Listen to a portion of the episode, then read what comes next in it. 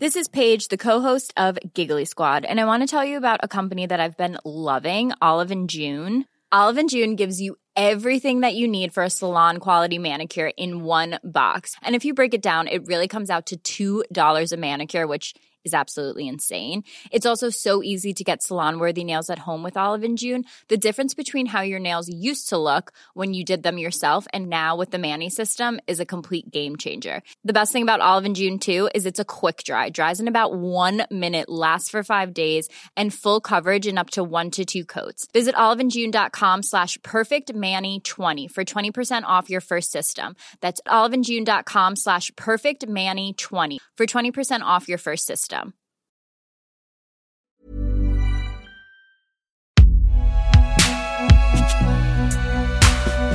Rêver par Binge Audio.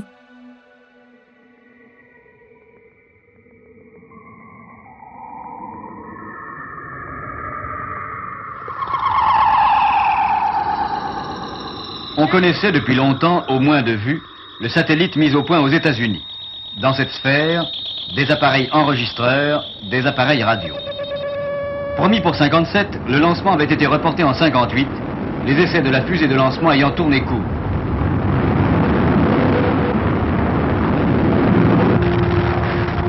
Le 4 octobre 1957, en pleine guerre froide, l'engin spatial soviétique, le tout premier de la série de satellites Sputnik, est lancé.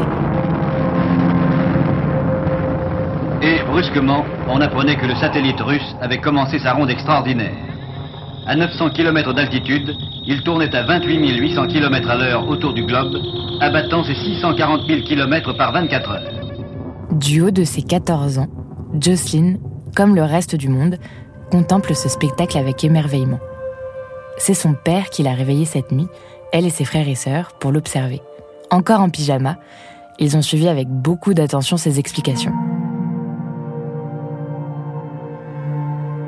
Pour beaucoup de jeunes de l'âge de Jocelyn, le lancement du satellite a éveillé des vocations. Celle d'aller dans l'espace, de rêver astéroïdes et constellations. Pour la plupart, cette vocation n'a duré que quelques jours, mais pas pour Jocelyn.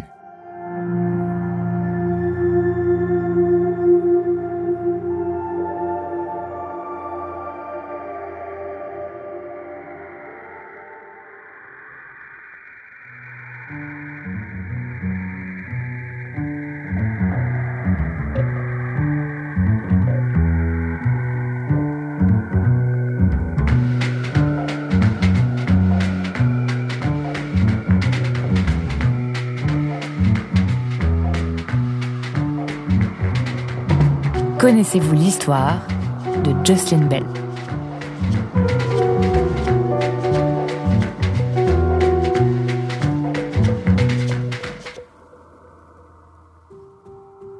Jocelyn grandit près de Belfast, en Irlande du Nord. Elle vient d'une famille aisée, où chaque enfant a sa chambre et où travaillent des domestiques qui s'occupent des tâches quotidiennes. Jocelyn est élevée dans une grande maison ancienne, rurale, appelée Solitude. C'est dans cette vaste baraque, cernée par des centaines d'hectares de champs, qu'elle nourrit sa passion pour l'astronomie, qu'elle découvre un peu par hasard, au détour d'un bouquin qui lui tombe sous la main. Tout de suite, elle est saisie par l'ampleur et la splendeur du cosmos, par les quantités d'étoiles et par la beauté des galaxies. Son père la pousse dans cette voie. Cet architecte de formation, devenu fermier le temps de la guerre, lui ramène toutes sortes de livres venant de la bibliothèque de Belfast et l'emmène à l'observatoire d'Armagh, à 30 minutes en voiture de chez eux. À 11 ans, sa mère, soucieuse de l'éducation de ses enfants, envoie Jocelyn en Angleterre pour étudier. 11 ans, c'est l'âge où tous les élèves du Royaume-Uni, à la fin de l'école primaire, doivent passer un examen. The 11 Plus Exam. C'est une étape cruciale, car si l'élève réussit l'examen, il pourra accéder à un enseignement théorique préparant aux études supérieures. S'il échoue, il travaillera la charpente et le métal si c'est un garçon, et si c'est une fille, la cuisine ou les notions de secrétariat. En gros, les sciences domestiques. Every woman needs to be herself at times. Your answer? Baking. Baking good, baking often with gold medal flour. Wonderful anniversary, dear, and thank you for the flowers. You're welcome, darling. But if you could do one thing for me, What? try to do something about your coffee. I hoped it would be better today. Jocelyn échoue à cet examen et intègre un pensionnat pour deux ans comme il était prévu. Mais le premier jour, au bout de 20 minutes de cours, elle lève la main et dit à son professeur Madame, je pense que je ne suis pas au bon endroit. Fini la cuisine et la couture, Jocelyn change de cursus, elle étudie la physique et les maths, et malgré avoir raté ce fameux Eleven Plus examen, elle se retrouve première de sa classe.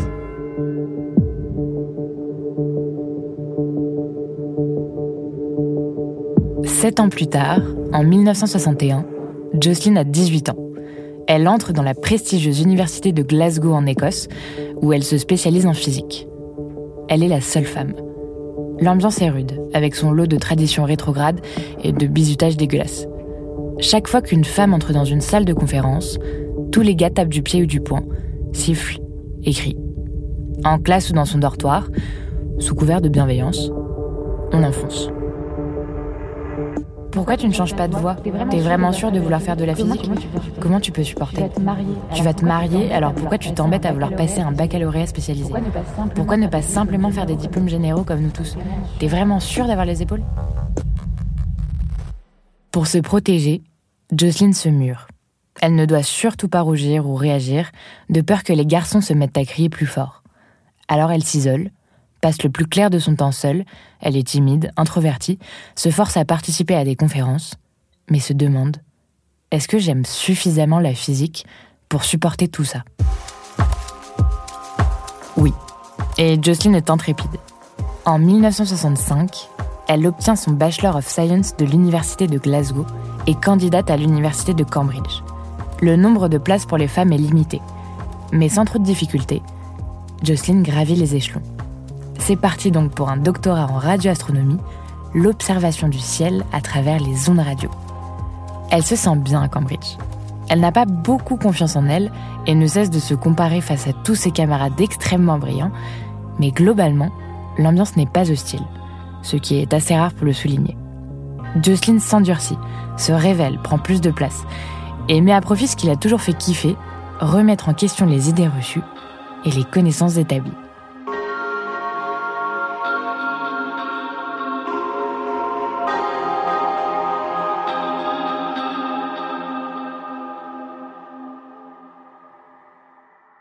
Dans les années 60, les avancées scientifiques, particulièrement dans les domaines de l'astronomie, sont impressionnantes.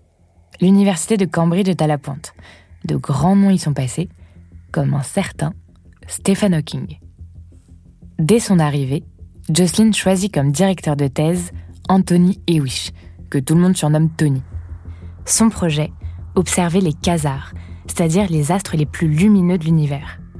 Elle passe donc deux de ses trois années de recherche sur la construction d'un radiotélescope. Il est énorme. Il prend 4,5 hectares, ce qui fait 57 cours de tennis, 200 km de câbles et de fils, manipulés en grande partie par Jocelyn et installés dans un champ pas loin de Cambridge.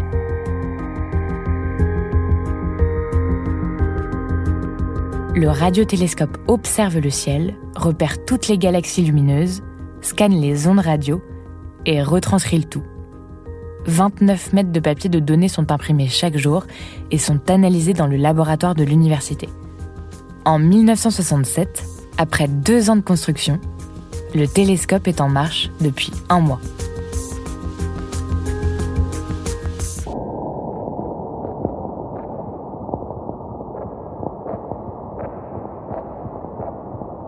Un jour, Jocelyn repère un signal. Un signal qui ne correspond pas totalement à un quasar, mais pas non plus à une interférence. Un signal qui prend 0,5 cm sur 120 mètres de papier, puis qui disparaît. Quelques semaines plus tard, elle le repère à nouveau, localisé au milieu des étoiles, dans une position constante. C'est vraiment étrange. Ça ne ressemble à rien de ce qu'elle connaît. Pendant des jours et des jours, elle s'attelle à observer de plus près ces signalements. Mais lorsqu'elle essaye de les retrouver dans le ciel, l'objet ne se montre pas. Il a disparu. Jocelyn est seule dans ses recherches. Tony trouve qu'elle y passe bien trop de temps, quant aux autres étudiants, en constatant que l'objet ne réapparaît pas, Eh bien, il se moque.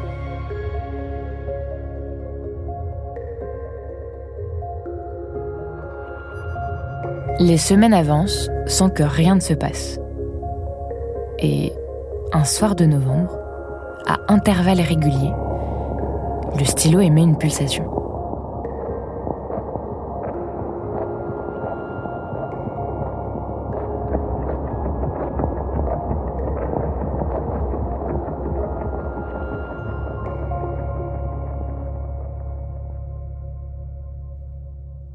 Jocelyn s'empresse d'en parler à Tony, qui l'arrête net.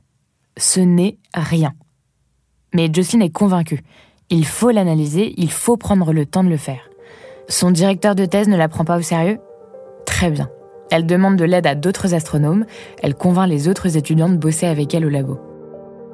Toute cette petite équipe veille des heures et des heures en attendant que le signal revienne. Il est là. Ils l'entendent. Ce même signal régulier. Devant tant d'enthousiasme de la part de Jocelyn, des autres professeurs et de quelques étudiants, Tony finit lui aussi par s'y intéresser. Un soir, Jocelyn monte au bureau de Tony. La porte est fermée, elle entend des voix mais la teneur de la conversation est inaudible. Elle sent que quelque chose se trame. Elle toque et voit devant elle Tony et deux professeurs, dont le chef du groupe de radioastronomie. Malgré sa position d'étudiante, elle ose éclater sa colère. Elle aurait dû participer à cette discussion. Elle rentre chez elle, fatiguée. Elle n'a plus qu'une chose en tête, finir sa thèse. Elle dîne, puis retourne au labo. Encore du boulot. Elle analyse le reste des données qui avaient été un peu négligées. Et là, elle tombe sur le fameux signal, mais localisé à un tout autre endroit. Elle attend que le télescope montre à nouveau cette partie du ciel. Il est 2 heures du matin. Elle met en marche l'enregistreur. C'est exactement le même signal. Il ne s'agit donc ni d'un défaut de matériel, ni d'une interférence, mais bien d'un tout nouvel objet, un tout nouveau type d'étoile qui n'avait jamais été observé auparavant.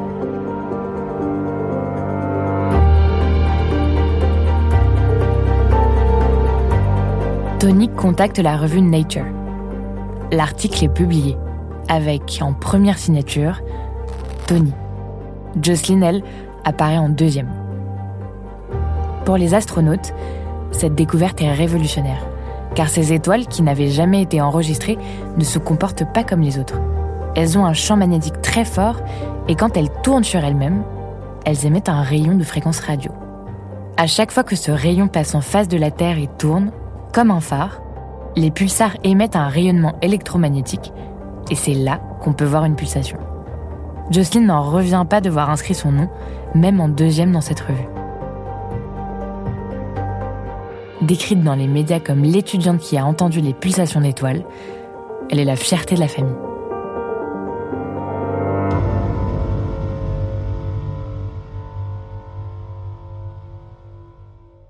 Après la fin de son doctorat à Cambridge, Jocelyn continue ses recherches sur les comportements des étoiles.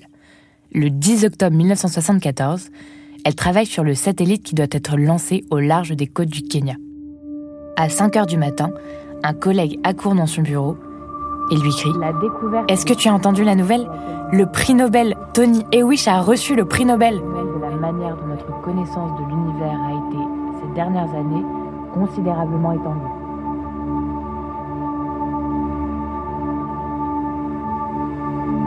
Mais aucune mention n'est faite à Jocelyn le milieu scientifique s'agace, dénonçant publiquement le fait qu'elle n'ait pas été associée. Tony, de son côté, très calme et affirme que tout le monde l'aurait faite, cette découverte, et que Jocelyn a eu de la chance. C'est tout. Bien sûr, ce n'était pas de la chance. Sans son œil affûté, la découverte aurait pu avoir lieu bien plus tard. Car les pulsars avaient déjà été observés, dès les années 50, mais ils n'avaient été ni reconnus, ni enregistrés, ni analyser ou étudier. Alors, dans le milieu, le jeu de mots qui tourne, Jocelyn Bell, No Bell.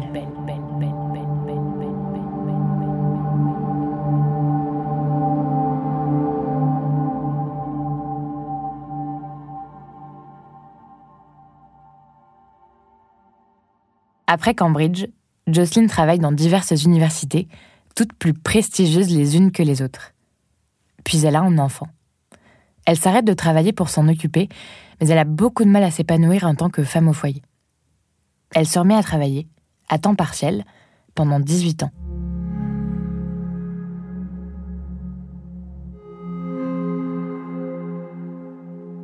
Des années plus tard, dans une interview, elle témoigne L'expérience de vie d'une femme est assez différente de celle de l'homme. J'ai découvert assez rapidement que mon mari supportait mal mes réussites. J'ai dû les minimiser. Quand nous avons divorcé, j'ai pu constater que je me sentais beaucoup plus libre dans mes choix. Aujourd'hui, on sait que Jocelyn a révolutionné la science. Son travail sur les pulsars a permis d'établir par la suite l'existence des trous noirs et de tester et vérifier une partie de la théorie de la gravité d'Einstein. Mais beaucoup de femmes scientifiques ont payé les frais de se voir récupérer leur travail au profit d'un collaborateur masculin. C'est ce qu'on appelle l'effet Matilda, en référence à une militante féministe américaine du 19e siècle qui avait compris que la minimisation des travaux des femmes était une activité courante. Jocelyn aurait pu être hargneuse face à cette histoire de prix Nobel. Mais elle a décidé de s'en foutre. À ce propos, elle dit C'est un feu de paille en quelque sorte. Vous l'avez, vous êtes heureux le temps d'une semaine, et tout est terminé. Plus personne ne vous remet quoi que ce soit après, parce qu'il y a le sentiment que rien ne peut être au même niveau. Et effectivement, Jocelyn a reçu une dizaine de prix de différentes institutions au cours de sa carrière, a été membre d'une dizaine de sociétés de physique et d'astronomie. Elle a également été décorée par l'Empire britannique. Elle s'est beaucoup engagée pour que les femmes soient plus présentes dans le milieu scientifique, qu'elles prennent plus de place, parce qu'elles ont d'autres vécus qui permettent de révéler d'autres choses, d'autres objets. Alors, pas de prix Nobel pour Belle, mais plus que l'effet Mathilda, s'il y a eu un effet Jocelyn, oui, assurément.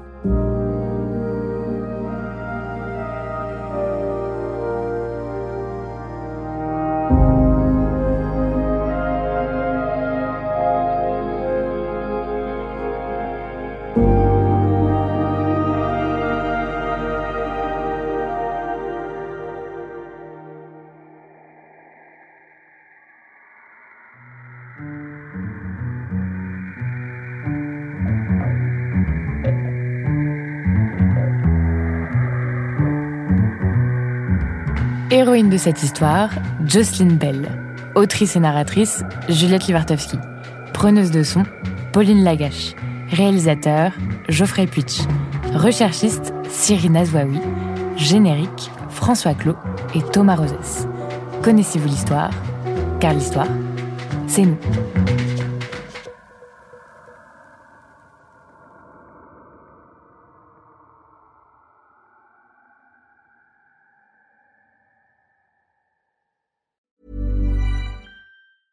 Mom deserves the best, and there's no better place to shop for Mother's Day than Whole Foods Market. They're your destination for unbeatable savings, from premium gifts to show-stopping flowers and irresistible desserts. Start by saving 33% with Prime on all body care and candles. Then get a 15-stem bunch of tulips for just $9.99 each with Prime. Round out Mom's menu with festive rosé, irresistible berry chantilly cake, and more special treats. Come celebrate Mother's Day at Whole Foods Market.